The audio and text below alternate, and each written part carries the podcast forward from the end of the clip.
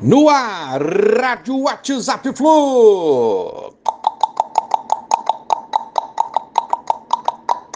Bom dia, galeraça tricolor. 9 de fevereiro de 2022.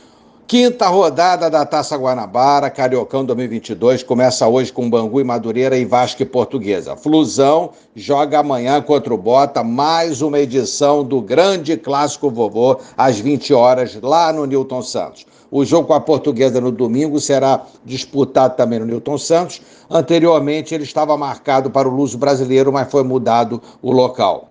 Fluminense emplacou, colocou quatro representantes na seleção da quarta rodada. Marcos Felipe fechou o gol contra o Flamengo, Nino, Cris Silva e Felipe Melo. Merecido demais.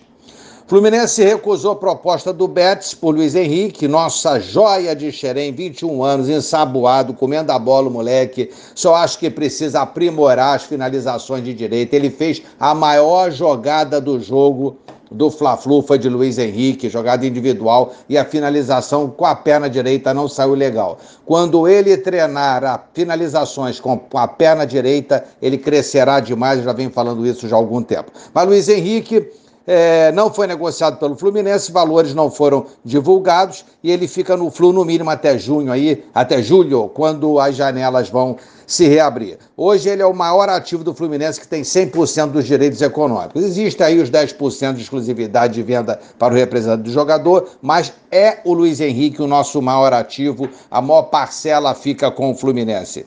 Certamente aparecerão novas propostas aí é, pelo Luiz Henrique, mais vantajosas aí no futuro. Fluminense pediu e foi atendido na mudança do horário de Fluminense Volta Redonda, que vai ser jogado dia 19 de fevereiro. O horário era 18 horas e passou para 19 horas, possibilitando eh, uma melhor programação para a ida direta ao aeroporto Galeão para viajar para a Colômbia, onde o Fluminense enfrentará o Milionários dia 22 de fevereiro. Ontem, o TJD do Rio aceitou pedido de denúncia feito pelo Fluminense abriu inquérito para investigar possível caso de racismo ocorrido no Fla-Flu contra o Gabigol.